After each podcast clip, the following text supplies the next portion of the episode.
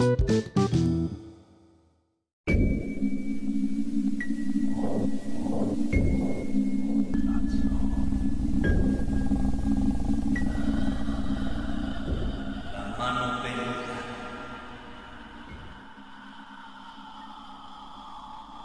el año de 1906, antes de la Revolución Mexicana, en momentos de mucha pobreza y hambre que el gobierno de Porfirio Díaz había provocado.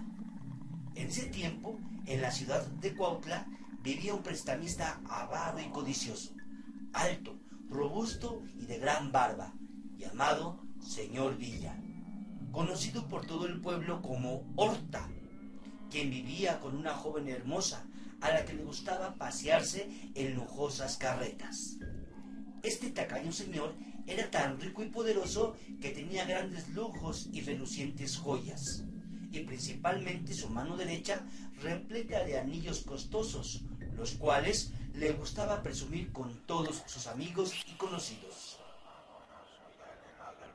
El señor Horta había amasado una enorme fortuna, lo que le hacía vivir en una gran mansión con muchas habitaciones, baños, alberca, escaleras, jardines, fuentes de agua y demás espacios lujosos.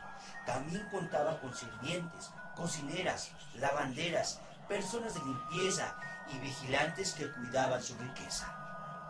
La gente pobre no podía acercarse a esa gran mansión, porque si lo hacía, el señor Horta mandaba soltar sus enormes perros.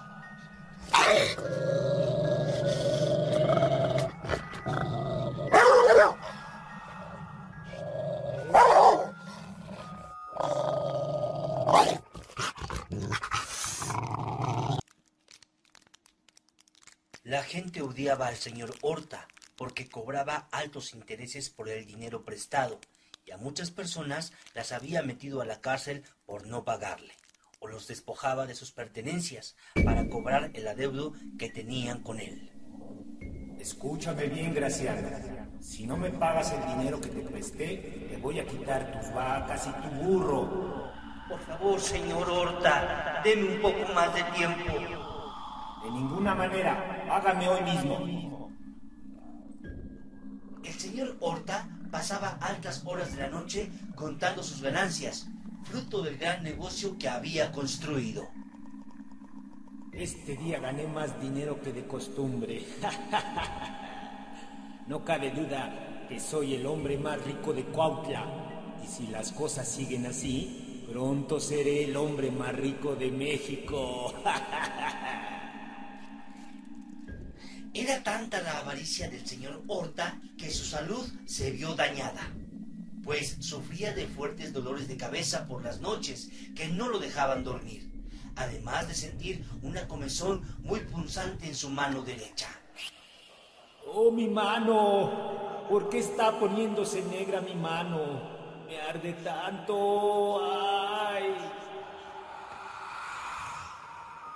Cuenta la gente que de manera extraña poco a poco la mano derecha del señor Horta se iba llenando de pelo grueso y negro y cada vez se hacía más grande.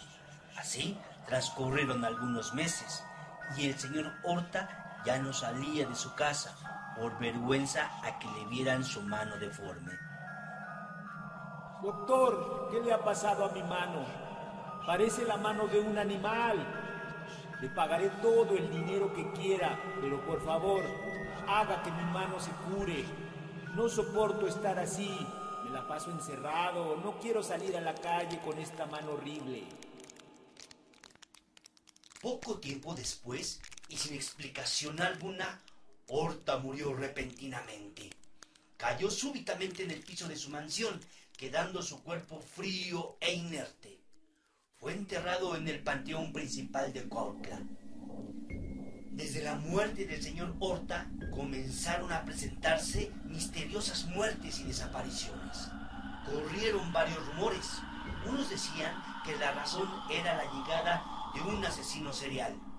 Otros tantos mencionaban que era un espíritu maligno que andaba penando y llevándose a la gente.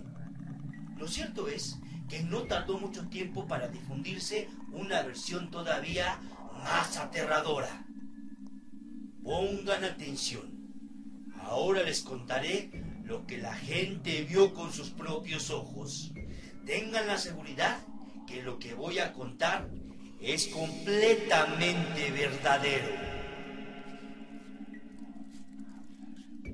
El sepulturero contaba que todas las noches salía de la tumba de Horta una mano peluda, que caminaba por las tumbas lentamente buscando salir del panteón. Al llegar a la puerta comenzaba a oler a sus presas, que generalmente eran personas malas. Las perseguía y correteaba por las calles hasta alcanzarlas para luego subirse rápidamente a sus cuellos y estrangularlas hasta dejarlas sin aliento. La gente prefería ya no salir de noche, ni pasar por el panteón, por miedo a encontrarse con la mano peluda. Los sirvientes del difunto señor Horta también contaban que por las noches se escuchaban ruidos misteriosos en toda la mansión. Algunos aseguraron que esos ruidos eran la mano peluda que regresaba por las noches para contar su dinero y cuidarlo celosamente. Por eso los sirvientes, uno a uno, huyeron de la mansión, dejándola abandonada. Se cuenta que la mano peluda no solo atacaba en las calles, también se le había visto meterse en las casas. Subía por las paredes y se metía por las ventanas abiertas, para luego correr a esconderse en lugares oscuros. Y al ver a alguna persona sola, se lanzaba contra ella para espantarla súbitamente y después de ello volver a esconderse debajo de la cama, atrás de los sillones o en el baño, o definitivamente mudarse a otra casa. Habían sido tantas las muertes y desapariciones que algunos pobladores armados con machetes y palos llegaban a la mansión abandonada del señor Horta para atrapar a la mano peluda, pero nunca pudieron hacerlo, pues esa mano, al sentir el peligro, corría a esconderse lejos de la mansión. Y entre más la perseguían, esa criatura se volvía cada vez más malvada. Las escuelas no escapaban de la mano peluda. Al parecer, le gustaba meterse en los salones y también en la dirección. Pero donde más se le veía esconderse era en los baños, pues sabía que ahí podía encontrar solos a los niños. Señor director, señor director. ¿Qué sucede? ¿Por qué tanto alboroto? Un niño de la escuela acaba de desaparecer. Entró al baño y ya no lo podemos encontrar. Los otros niños dicen que vieron a una mano peluda. Hoy en día, la mansión del señor Horta continúa abandonada. La gente cuando camina por ahí apresura el paso por temor a esa criatura peluda y cuentan que por las noches se ven luces como si alguien habitara ese lugar.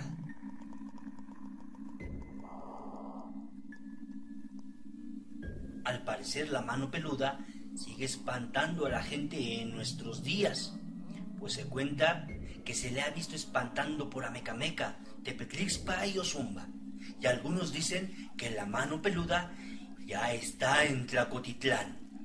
Se le ha visto por la iglesia de San José, por la delegación y por la avenida nacional. Escucha bien lo que te voy a decir. Si por algún motivo estás solo en tu casa o en la escuela, ten cuidado, porque se te puede aparecer la mano peluda.